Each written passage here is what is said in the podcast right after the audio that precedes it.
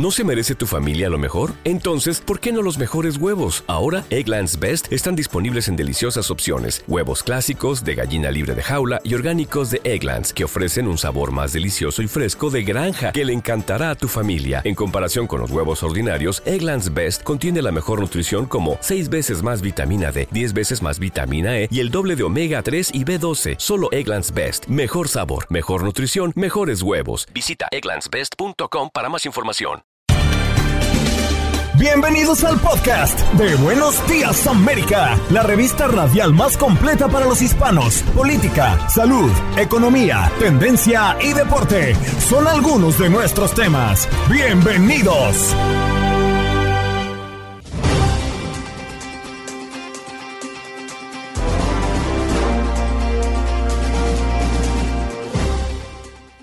Hola, soy Andreina Gandica y este es el podcast de Buenos Días América. Hoy conversamos con Jaime Vázquez, abogado y exfiscal adjunto del condado de Dallas, porque Texas aprueba una ley estatal para detener y expulsar inmigrantes indocumentados. ¿Puede hacerlo? Además, conversamos también con Arnaldo Castillo Rossi, consultor experto en finanzas y educación financiera, a propósito de que se nos viene Black Friday. Pues, ¿qué hacer con nuestras finanzas y en qué no debemos caer en estas fechas de muchos gastos? Romina Casteni, conductora del programa aquí Entre Nos en TUDN Radio, nos viene a hablar de lo que fue la noche más latina de todas, Latin Grammy, los premios de este 2023, qué artistas fueron los más ganadores y los shows que más impacto tuvieron. Eduardo Leal con sus contactos deportivos para hablar de la NFL, que ya se viene esta nueva fecha de este fin de semana, juegos de eliminatorias por la Conmebol. ¿Qué pasó con Argentina? También la Fórmula 1 y el Gran Premio de Las Vegas de este fin de semana, que ha sido muy polémico.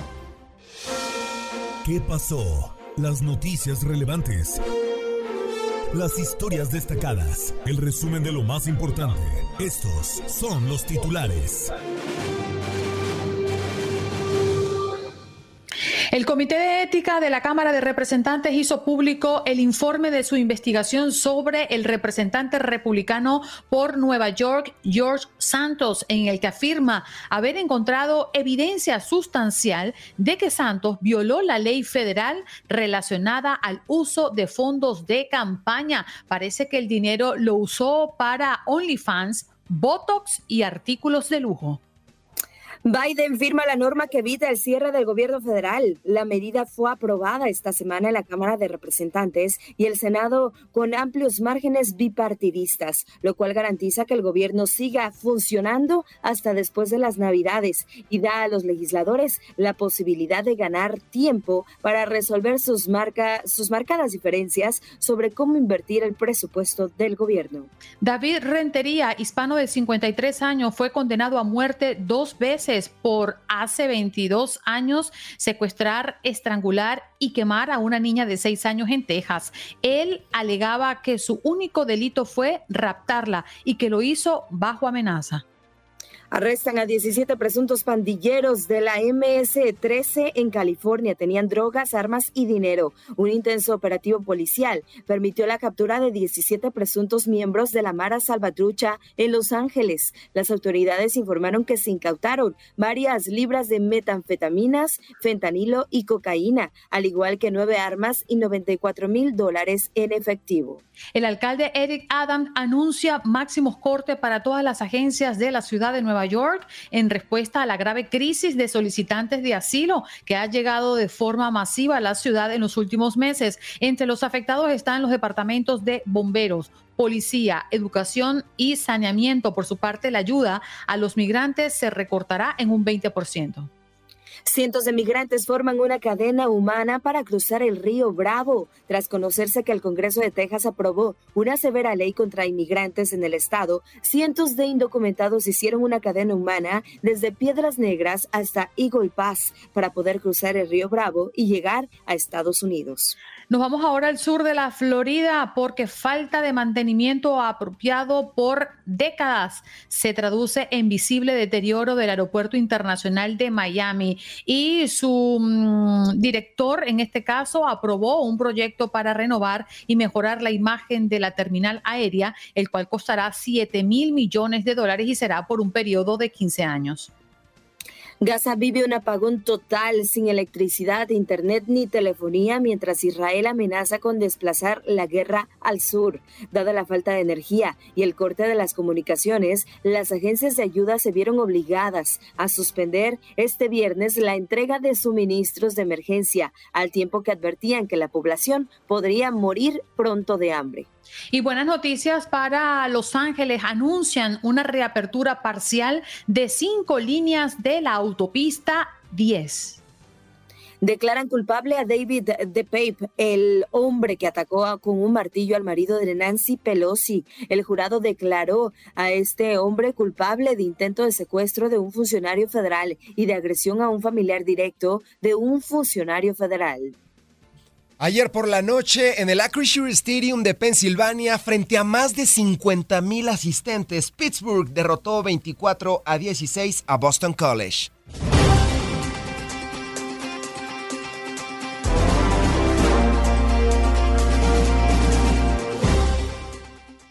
Ya estamos listos para recibir a Jaime Vázquez de la casa. ¿Cómo estás? Muy buenos días, abogado y ex fiscal adjunto del condado de Dallas. Andreina, Janet, un placer de estar con ustedes este viernes. Ya vienen bien felices. ya se nos ve la cara, ¿verdad? Viernes, viernes. Oye, Jaime, este tema que ha ocupado especial atención durante los últimos días y tiene que ver con Texas, tu estado, que aprueba una ley estatal para detener y expulsar inmigrantes indocumentados. Pero, ¿pueden hacerlo? Mira, Andreina, como ex fiscal y el día de hoy ejerzo la ley de inmigración por más de 10 años, esta ley causa el problema más grave que hemos visto en todo Estados Unidos y para responder tu pregunta directamente, posiblemente no. ¿Por qué? Porque lo que impone la ley para que los jueces criminales y la policía haga es algo que debe hacer la Corte de Inmigración y los oficiales de ICE básicamente remover o sacar a una persona del país sin el proceso legal estuviera cancelándole los derechos. Y sabemos que cualquier persona tiene derechos en este país, no importando si tenga estatus migratorio o no. Por consiguiente, vamos a ver que esto se va a pelear en las Cortes y últimamente en la Corte Suprema. Abogado, buenos días, un gusto saludarlo. ¿Qué poder le da a los policías locales esta nueva ley? Bueno, Janet, imagínate algo que no hemos visto ni siquiera cuando hablábamos sobre las leyes que estaban pasando en la Florida a comienzo de este año. El poder que les da es, bajo cualquier tipo de sospecha, si un oficial de policía piensa que una persona ha entrado a Estados Unidos de forma indocumentada, lo puede arrestar. Ahora, ¿cómo podría ser eso? No sabemos lo puede arrestar en cualquier lugar, no estamos hablando solamente de la frontera, y lo puede arrestar en cualquier momento, no, puede, no solamente si cruzó ayer o cruzó hace 20 años. Ese poder que le da a los, oficiales puede crear el riesgo de que haya muchos falsos arrestos o arrestos sin fundamento de personas que no caerían bajo esta ley. Fíjate, Jaime, yo lo que veo aquí es una gran diferencia entre el poder y hacer o el poder y el deber, ¿no? Porque no es un secreto que el gobernador Greg Abbott ya lleva muchísimo tiempo desafiando a la administración de Biden en la gestión de crisis migratoria. ha enviado autobuses llenos de migrantes al norte, encarcelando a miles por allanamiento, colocando un muro flotante en el Río Grande mientras han ocurrido muchas cosas más y las ha hecho. Que debe o no debe son dos cosas distintas, pero lo ha hecho. Este podría ser una estrategia que no debería, pero podría. Claro que sí, Andreina, porque también tenemos que evaluar la temperatura de la Corte Suprema. ¿Qué pasa? Que, como tú dices, el gobernador ha hecho acciones que en el pasado hemos visto como fuera del poder legislativo y judicial que él tiene. Por ejemplo, hablamos sobre la ley SB4, pero al lado de la SB4 está la SB3, donde el gobierno de Texas va a poner 1.5 billones de dólares para construir la pared en la frontera. Esas cosas que tienen que ver con el gobierno federal. Y como tú comentas, pienso yo en el análisis legal que él está haciendo esto para ver qué tanto puede él mover la aguja ¿Qué tanto puede el día de hoy la Corte Suprema, con otro tipo de personal que tenemos, con otra ideología, cambiar una decisión del 2012 que es Arizona versus Estados Unidos, donde la Corte en ese momento, hace 11 años, dijo que la aplicación de la ley de inmigración era federal. El día de hoy, 11 años después, jueces diferentes, la decisión puede ser diferente. Y, la verdad, y esta nueva ley, pues tendría, faltaban unas firmas ahí para que, fueran aprobadas, pero de ser así, ¿cuándo estaría entrando en vigor? ¿Y, qué falta para que pueda, eh, para que ya entre en vigor? Janet, esa pregunta que me haces es la pregunta que más me han hecho personas por medio de las redes sociales, porque hay mucha ansiedad y mucha angustia con relación a esto. Y te comento, ya la Cámara de Representantes y el Senado de Texas aprobaron la ley. Ahora lo que falta es que vaya al escritorio del gobernador. Él ya dijo en estos días anteriores que la va a firmar, va a haber un show de firmas como hacen siempre y entraría 91 días después de que se acabe esta sesión. Lo que quiere decir es que está entrando para los primeros meses del próximo año.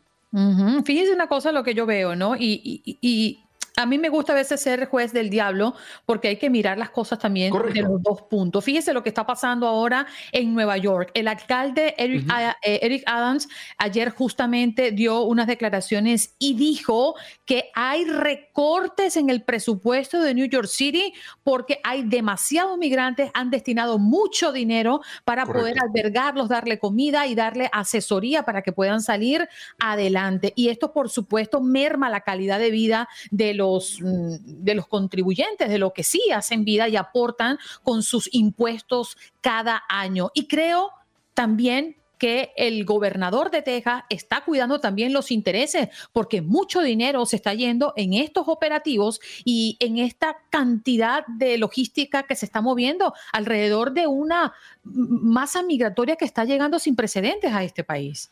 Correcto, Adriana. Tú comentas algo que es muy crítico. La, situación migratoria en Estados Unidos es crítica en este momento, no solamente en Nueva York, en Texas, California, Florida, pero muchos estados. Al mismo tiempo, esta población migratoria también ayuda a la economía por medio de trabajos. Lo que pasa el día de hoy es que tenemos un problema donde la solución posiblemente va a crear más problemas que soluciones, porque sí existe un problema. Tenemos 2.6 millones de casos el día de hoy atrancados en Corte de Inmigración.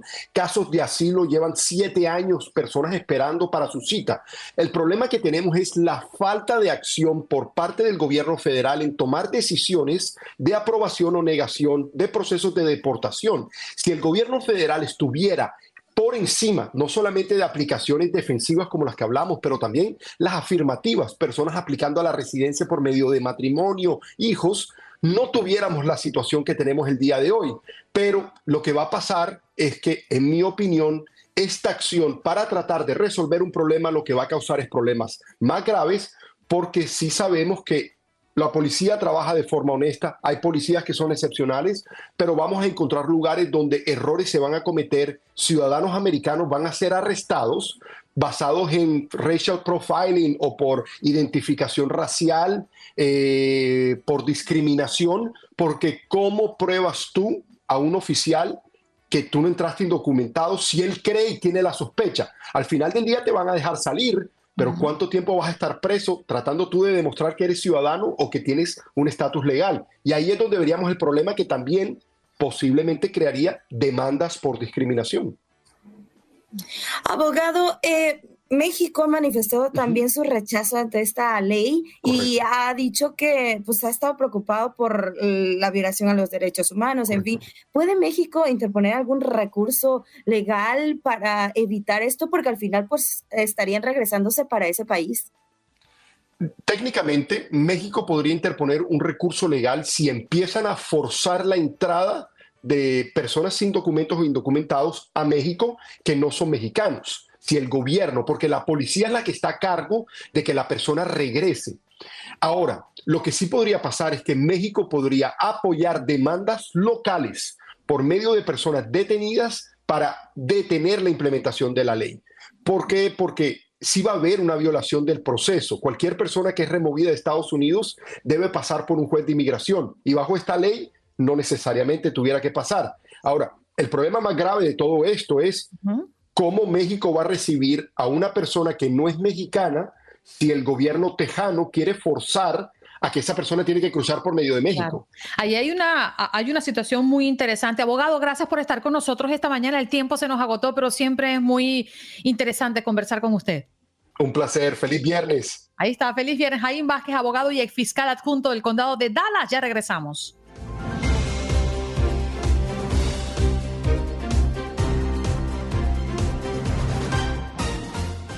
Y estamos listos para recibir a Arnaldo Castillo Rossi, consultor experto en finanzas y educación financiera. Arnaldo, gracias por estar con nosotros a una semana de Black Friday. Sí, así es. Viernes, eh, solo siete días para esta, esta fecha que espera Estados Unidos, ¿no? El Black Friday. Sí, señor Arnaldo, fíjate que desde bien tempranito hemos compartido con nuestra audiencia y preguntándole si considera que esta, este día de oferta o semana de oferta que ha sido tradición para los estadounidenses se ha mantenido en el tiempo. ¿Qué pasa con el Black Friday de hoy en comparación a 20 o 30 años atrás?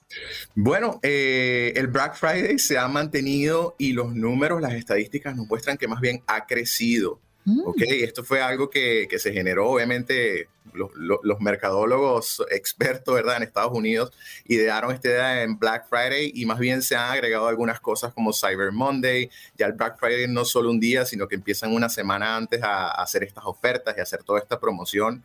Y cuando ves los números, el año pasado, 197 millones de personas en Estados Unidos participaron del Black Friday donde la mayoría incluso lo hizo online, o sea, desde tu casa. Ya, ya esa, ese furor, esa, eh, toda esa dinámica que ocurría donde las personas se iban a las tiendas de madrugada, continúa ocurriendo, pero cada vez en menos medida porque el, comercio online ha despegado y, y, bueno, imagínate, más de 87 millones de personas comprando online este, este próximo viernes. No, y que las tiendas también están tomando nuevas políticas, ¿no? Alrededor de los horarios. Por ejemplo, Walmart, que ha sido uno de los grandes promotores del Black Friday, abrían sus puertas a las 12 de la noche después de la cena de Thanksgiving para recibir a la gente que ya hacía fila en las afueras de las tiendas. Ahora no, estarán abriendo creo que a las 5 de la mañana este año de, de 2023. Y así muchas tiendas como Target, como que ya no cumplen con eso que era una tradición y nos hace sentir como que ya ese furor se ha perdido un poco. Bueno, eh, este país eh, no necesariamente dice, dice eso, ¿no? Porque 9.2 billones de dólares, 9.2 billones de dólares se gastaron el año pasado en, en espacio de uno o dos días lo cual es un montón de dinero. Y este año, si bien las tiendas se están ajustando en horario, se espera que el gasto sea así. es decir, que se ha transformado la forma de comprar más bien, ¿no? Correcto, correcto. Walmart, por ejemplo, grandes tiendas quizás como Best Buy, ya, ya son, se han convertido en hubs de, de procesamiento de órdenes online. Si bien la tienda te procesa y te vende en el lugar, también en la tienda, en la parte de atrás, tiene a mucho personal procesando órdenes y queriendo enviar órdenes de forma rápida, obviamente con, promesas de entrega de uno o dos días. Entonces, eh, eh, bastante movimiento hemos visto eh, en Black Friday y se espera bastante movimiento para este próximo viernes. Claro, y es un gran reto también para el comercio en los Estados Unidos. Pero, ¿qué debemos tomar en cuenta, Arnaldo, tú que eres consultor experto en finanzas y educación financiera? Porque estamos viviendo momentos muy difíciles y no sabemos cómo se nos va a presentar el 2024. Lo cierto es, es que la inflación ha mermado el bolsillo de todos los que vivimos en este país y pareciera que no vemos una luz al final del túnel. Ciertamente, ciertamente. Y creo que mucho de lo que tenemos que nosotros concientizar es poder tomar control de lo que estamos haciendo en nuestras decisiones. Lo que está pasando afuera, lo que pasa en el Congreso y escuchamos estas noticias y no podemos necesariamente tener control, pero hay cosas que dependen de nosotros que sí podemos controlar. Lo primero que les recomiendo a toda la audiencia es que puedas establecer un presupuesto. Es algo que yo hago con mi familia donde nos sentamos y decimos, ok, ¿qué necesitamos, qué no necesitamos y cuánto podemos gastar para eso que necesitamos? Ok, si tú lo haces y te estableces 100 dólares, 50 dólares, 500 dólares, no importa el monto, obviamente se tiene que ajustar a tu realidad, pero establecer ese presupuesto y no salirte de ahí. Porque al momento que entres a una tienda, al momento que vayas online o vayas a un centro comercial, el ataque y el mercadeo es muy bueno y te va a querer hacer gastar más de lo que has presupuestado. Entonces, prepararnos con un poquito de anticipación y establecer un monto es una excelente idea. Lo segundo, investiguemos y comparemos los precios. Muchas personas me hablan y me dicen, bueno, este, esto estaba en 100 dólares y lo subieron a 120 y ahora en Black Friday lo bajaron a 99. O sea, ¿cuál es la oferta? Ciertamente hay cosas que sí están descontadas, pero hay otras que juegan con nosotros un poquito en ese tema del mercadeo y nos hacen pensar, nos dan la percepción de que realmente están descontando el dinero cuando no es así. Entonces tomemos el tiempo, sabiendo cuánto podemos gastar y qué es lo que realmente necesitamos, en investigar en cuánto están las cosas en este momento, para que cuando venga la oferta de Black Friday podamos tener un criterio de si realmente la oferta que parece muy llamativa es realmente llamativa.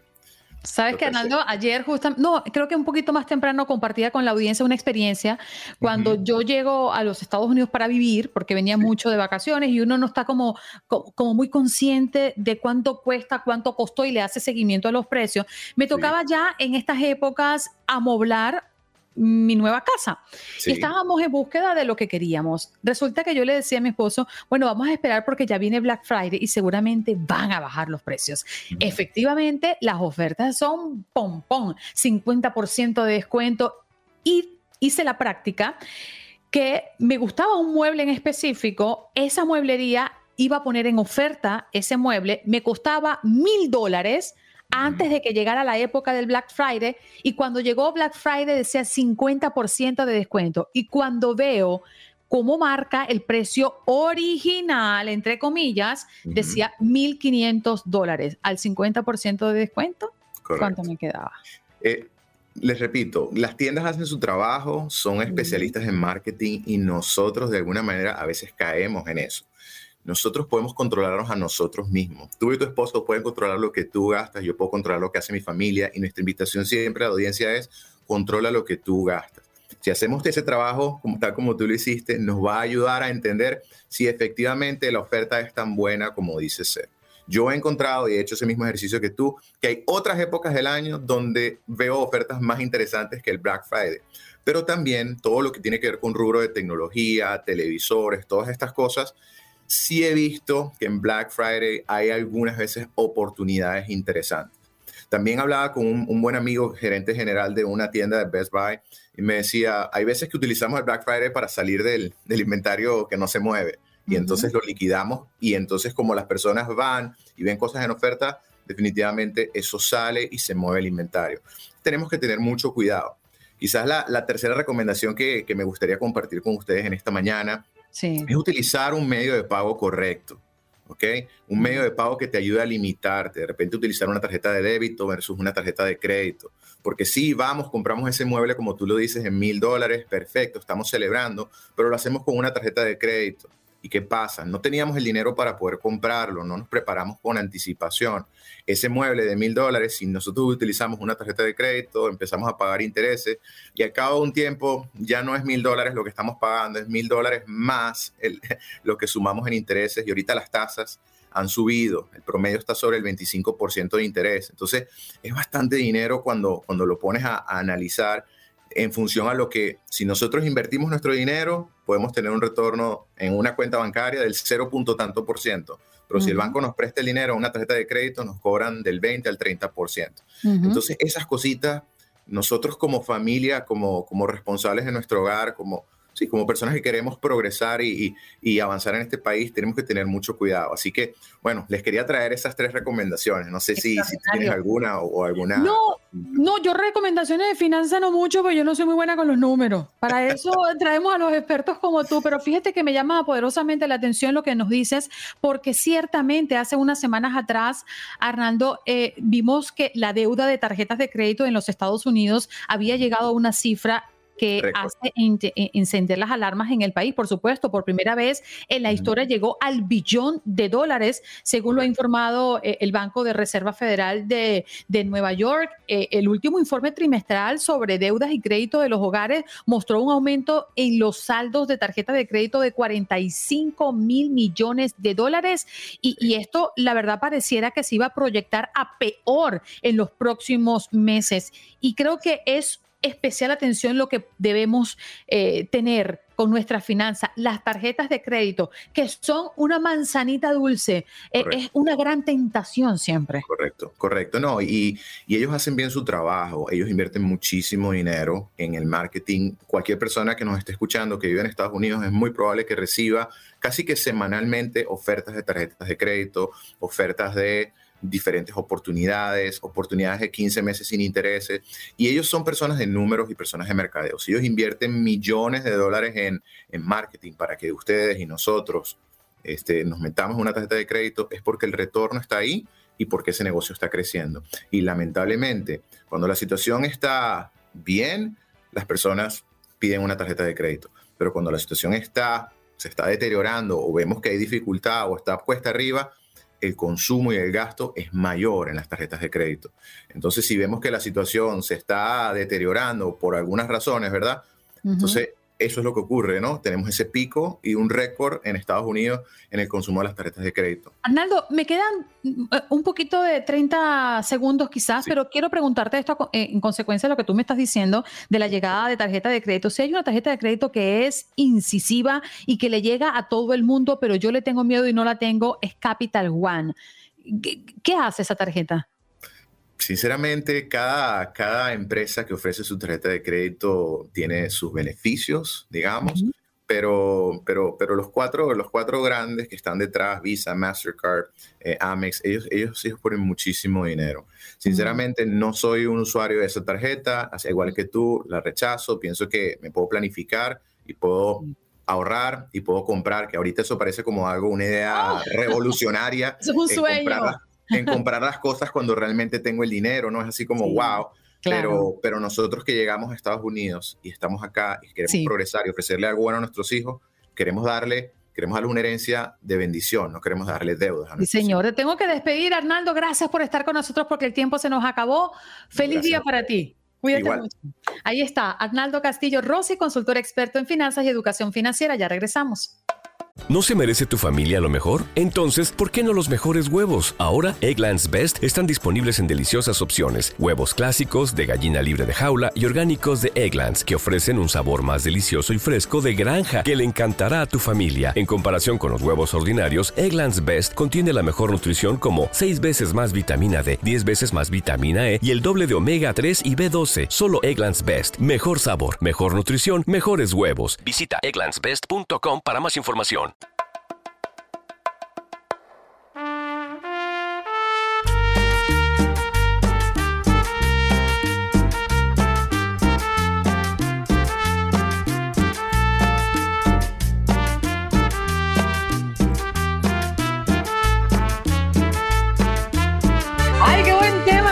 Suficiente. A ver, Romina Casteni ya está con nosotros para hablar de los Latin Grammy que se desarrollaron anoche y usted lo pudo ver y disfrutar a través de las pantallas de Univision. ¿Cómo estás, Romina? Hola, hola, muy buenos días. Oigan, pues yo súper contenta, la verdad, una gran noche la pudimos disfrutar desde Sevilla en los Latin Grammy en su edición 24. Tremenda fiesta, tremendos ganadores, momentos inolvidables y aquí estoy para contarles todos los detalles y en efecto comenzamos escuchando a Natalia Laforcade porque se llevó el Latin Grammy a grabación del año por su disco de todas las flores, tremendo orgullo mexicano, la verdad.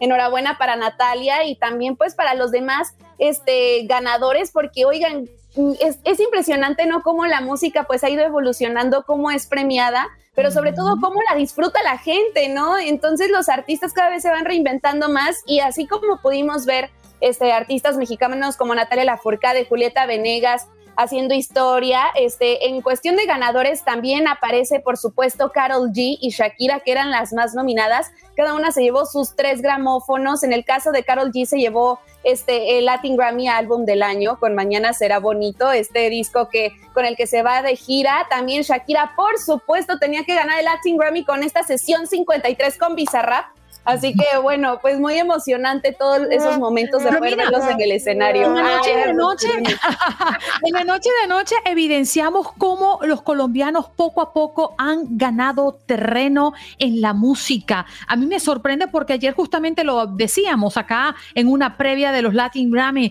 era Camilo, Shakira y Carol G los más nominados de la noche y la presencia colombiana cada vez se destaca más.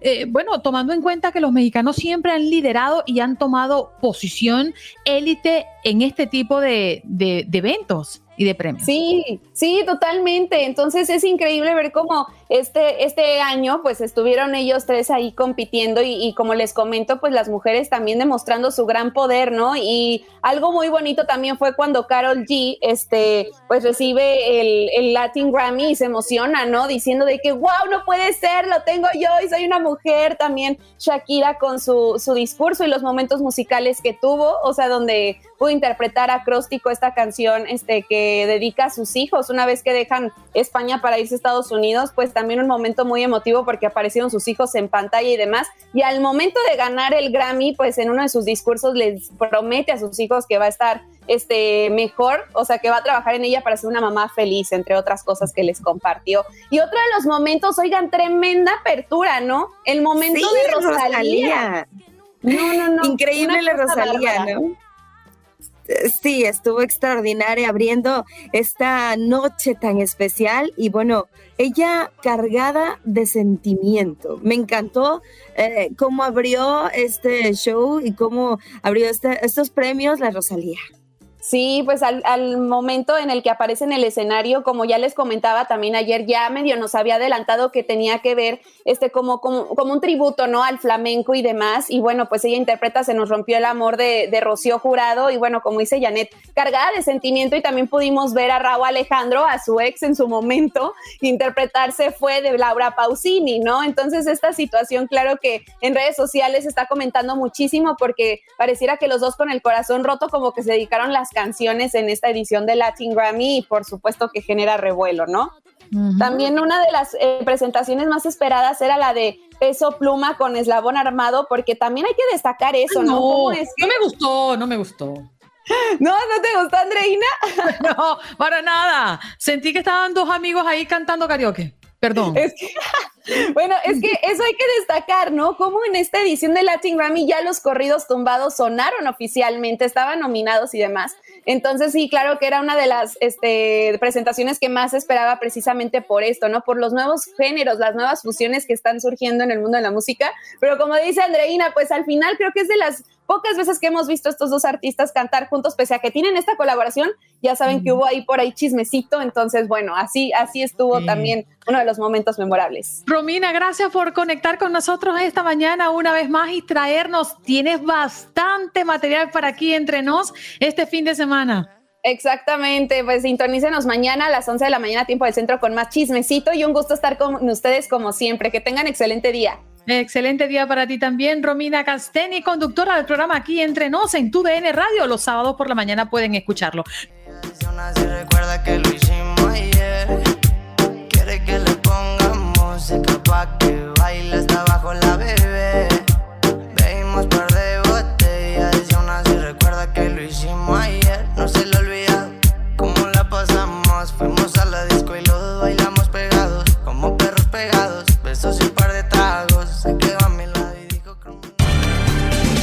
Estás escuchando el podcast de Buenos Días América, la revista radial más completa para los hispanos. Escúchanos en las diferentes plataformas: Euforia, Spotify, TuneIn y iHeartRadio.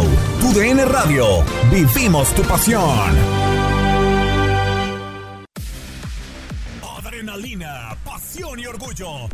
Por ser campeones. En Buenos Días América. Compacto Deportivo.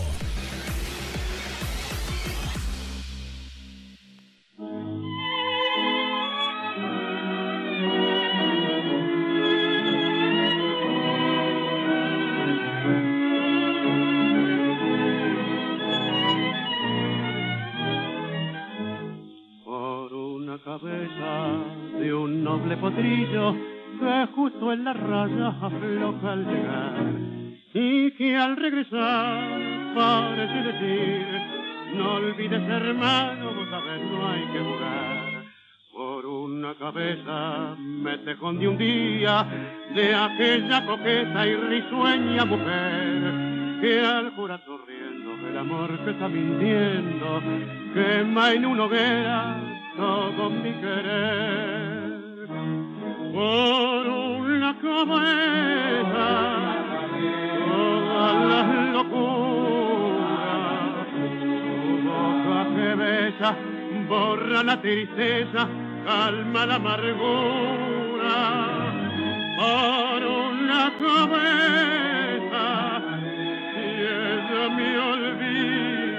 Querida Andreina, buenos días, auditorio. Buenos días, un gusto estar aquí con ustedes. Con goles de Ronald Araujo y Darwin Núñez, la Uruguay de Marcelo Bielsa fue ampliamente superior y derrotó a la selección de Argentina en la bombonera por dos goles a cero. La Celeste venía de vencer a Brasil y ahora es el nuevo escolta en las eliminatorias sudamericanas. La escaloneta sigue en lo más alto con 12 puntos, dos más que los charrúas.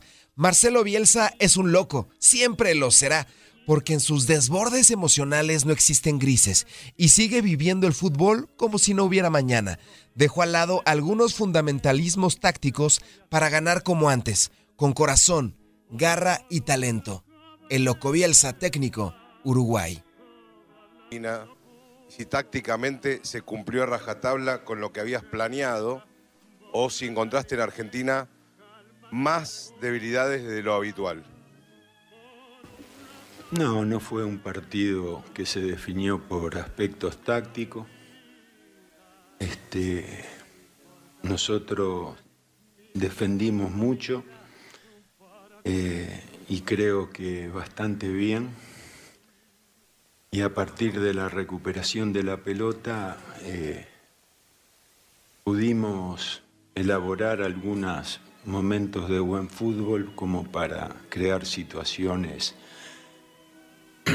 suficientes como para convertir. Y en este tipo de partidos tan friccionado, tan disputado, eh, conseguir goles eh, lo desequilibra el partido para el equipo que, que los convierte. Un día de aquella coqueta y risueña mujer que al jurar sonriendo el amor que está mintiendo quema en una hoguera todo mi querer. Pocas veces a un equipo de Scaloni se le vio tan incómodo, tan impreciso. Proceso y también producto de la erosión del rival. Lionel Scaloni, técnico argentino. Para el partido con Brasil, teniendo en cuenta esta actuación. Gracias.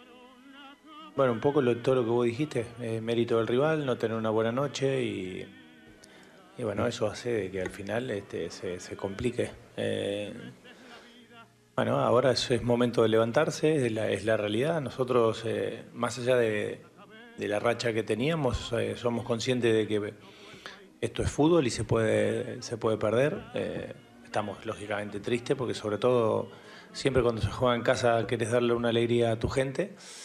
Pero, pero bueno, repito, es fútbol y, y algún día se pierde. estábamos realmente acostumbrados a otra cosa, pero bueno, hay que levantarse, no queda otra. Marcelo Lamberti está.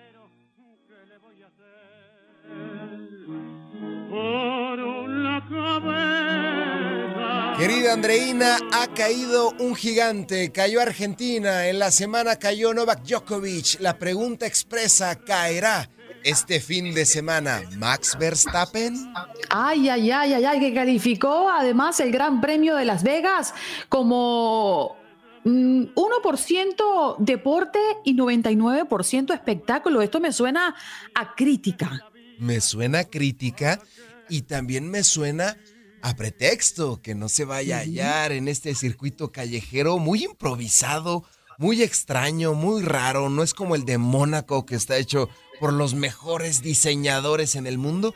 Este como que se lo sacaron de la manga y están al cuarto para la hora planeando todo. Sí, fíjate que eh, están recibiendo prácticamente críticas muy similares a las críticas que se dieron alrededor del Gran Premio de Miami en su primera edición porque hablaban que no era posible que, que, los fanáticos que sí seguían la Fórmula 1 eh, estuviesen prácticamente relegados, que no podían ir a las pistas porque el alto costo de los boletos era una cosa exorbitante, que quién podía pagar un boleto eh, con esos precios. En cambio, sí estaba lleno de estrellas, lleno de gente que ni siquiera entendía que era un pits y que cuántas vueltas daban a propósito de una carrera de Fórmula 1 y que sí eran para paviar, para tomarse la foto, para aparentar y que la verdad era más un show que un em, evento deportivo. Así que yo creo que las críticas en Las Vegas también está lloviendo en esa dirección. Es una verdadera locura. Los carros entre casinos, el jefe de Ferrari ayer explotó, se enojó y amenazó con irse de Las Vegas. A ese nivel estamos llegando. Este circuito callejero de Fórmula 1 está siendo muy caótico y además, Andreina, un frío extremo. Qué bueno que no fuimos. Sí. menos mal. Yo, yo, presumía que esto iba a ser mucho frío y dije, nah. Nah, ¿para qué? ¿Para qué pasar frío? Mejor en casita en la noche de casino que ya nos vas a explicar, a detallar. Mejor a disfrutar de este gran premio en el hogar, pero la gente local odia el premio. La gente en Las Vegas lo detesta por el exceso de basura, el exceso de gente, como si en Las Vegas no hubiera gente. Pero he platicado con algunas personas que radican allá en Las Vegas y no les gusta. Quieren que ya pase este fin de semana, que se vaya el premio y que nunca regrese. Pero es un negocio, bien lo dijo Verstappen. Esto es un verdadero negocio y lo que menos importa es el deporte.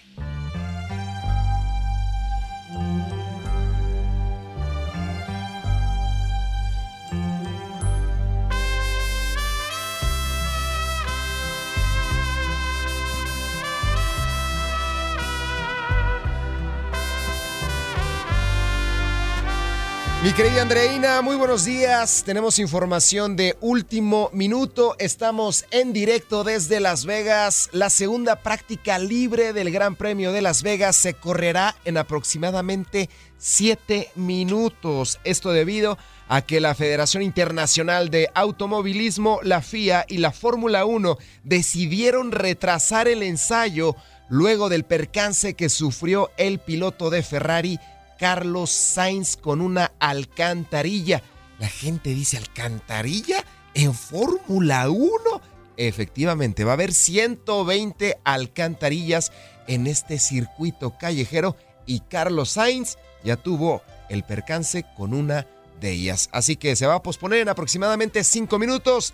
Se va a reanudar esta segunda práctica libre del Gran Premio de Las Vegas. Hay que recordar que la gente esperó mucho para este premio. Demasiados de ellos se fueron a sus casas a descansar y no pudieron o no van a seguir viendo la Fórmula 1. Siguen las malas noticias. Joe Burrow abandona el juego de los bengalíes contra los Ravens tras una lesión en la muñeca. El mariscal de campo dejó el terreno de juego antes de acabar el segundo cuarto entre Cincinnati y Baltimore. Joe Burrow, lesionado. Estamos hablando del segundo mejor coreback en toda la NFL. Zach Taylor, head coach de los bengalíes. Vamos a escuchar sus palabras.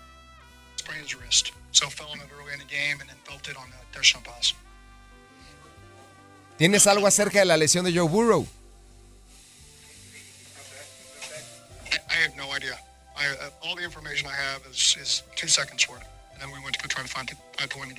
No tengo idea. Toda la información que tengo es que está lesionado. No sé nada de él. El rostro de Zach Taylor lo dice todo, completamente desconsolado después de que su mariscal de campo estelar sufriera una lesión.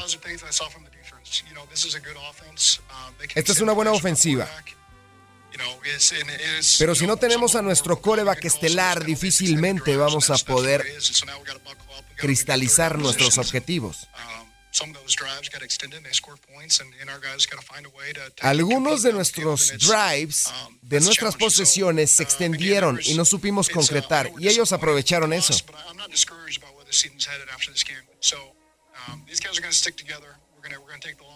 Vamos a estar juntos en este momento tan difícil.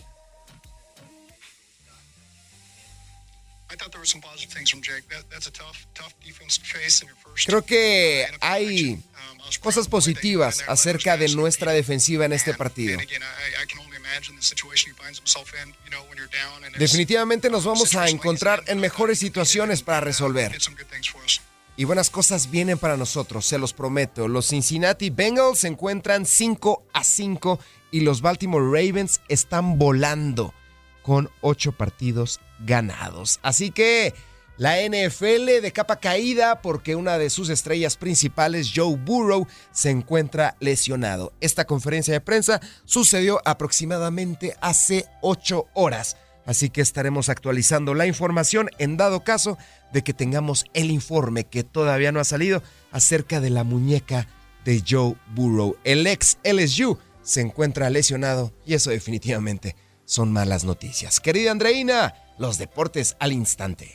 Mi querida Andreina, el deporte sudamericano y también vamos a hablar de Fórmula 1 porque arrancan los motores este fin de semana en el GP de Las Vegas.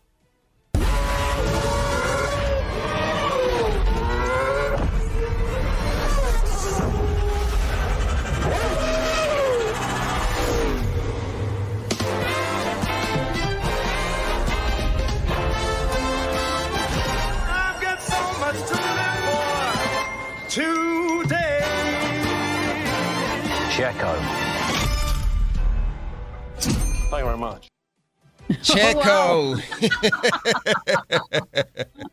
Ay, definitivo, mi querido Lalo, viene la emoción de un nuevo gran premio, pero debemos mencionarlo con puntos y señales.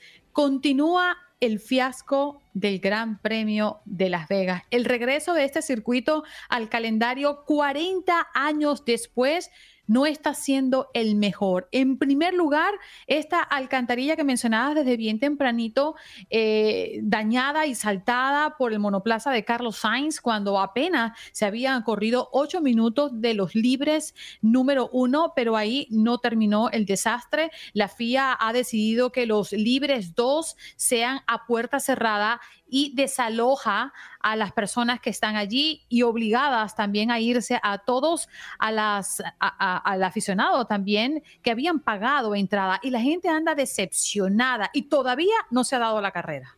Exacto, Andreina. Todavía no empieza y la gente ya está triste, ya está decepcionada, ya está reclamando. Fueron más de tres horas de espera con el incidente de la alcantarilla, la gente esperando y con el frío desértico de Las Vegas, porque era la madrugada en Las Vegas. Entonces, con frío, la gente desesperada, con boleto pagado, estamos hablando de boletos de 15 mil, 17 mil dólares, suspendida la Fórmula 1 en el primer día de actividades. Si así estuvo el primer día, no quiero cómo, no quiero saber cómo va a estar el Gran Premio, pero esperemos que sepan arreglar esos detallitos, mm. esas minucias y que tengamos un Gran Premio sin accidentes, que es lo más importante. Sí, muy polémico, la verdad. Ya desde el comienzo, algunos pilotos se habían mostrado muy contrariados con esta nueva carrera. Uno de ellos ha sido, sin lugar a dudas, Matt Verstappen, el neerlandés que ha asegurado que mm, afrontaba sin interés alguno este fin de semana, ya que este gran premio era 99% espectáculo y 1% deporte, Lalo. Efectivamente, Max Verstappen, muy honesto, muy joven, muy exitoso, muy talentoso y muy honesto. Bien, lo citas, 99% de negocio, de diversión y 1% de deporte. Así describió de forma tajante Max Verstappen el Gran Premio de Las Vegas. El jefe de escudería de Ferrari amenazó con irse con irse del Gran Premio, ¿te imaginas eso? Sería histórico que Ferrari dijera, ¿sabes qué? Primero están mis pilotos, primero está su salud, su bienestar, antes que cualquier competencia. Y que se vaya a Ferrari sería un antecedente importantísimo. no lo planearon bien. Sí, vaciar, vaciar las gradas, eh, Lalo, ha sido algo inédito, especialmente porque la entrada no es gratuita y el Gran Premio de Las Vegas no es precisamente el más barato, de hecho es la carrera más cara del calendario. La entrada general de los tres días estaba en casi 500 eh, dólares, eh, mientras que si buscabas una mejor zona para disfrutar los precios, ya estaban rondando los mil, dos mil y tres mil dólares, aunque la locura de Las Vegas no termina ahí. La, la entrada más cara, para que sepas, estaba siendo valorada en 5 millones de dólares, lo que incluye cinco noches en la Nobu Sky, una villa en el Cesar Palace, dos entradas para los wow. y un montón de entradas VIP. Es decir, un paquete jugoso, ¿no? Pero de igual forma, estamos manejando miles, miles y millones de dólares para poder disfrutar de un gran premio. Así que a mí me dicen, que aunque yo pague 100, 200 o 500, lo que pagaron esta gente, y me diga, usted tiene que desalojar porque aquí hay un problema de logística. No, no, no, yo tumbo la cerca. 5 milloncitos de dólares. Simplemente para añadir lo que comentas, te faltó decir que dentro de esos 5 millones de dólares incluye una vuelta en el monoplaza de Max Verstappen. Una vueltecita. Como va a primer lugar, va muy adelantadito, ya nadie le va a quitar ese primer puesto. Incluye una vuelta allá atrás de Max Verstappen en el auto.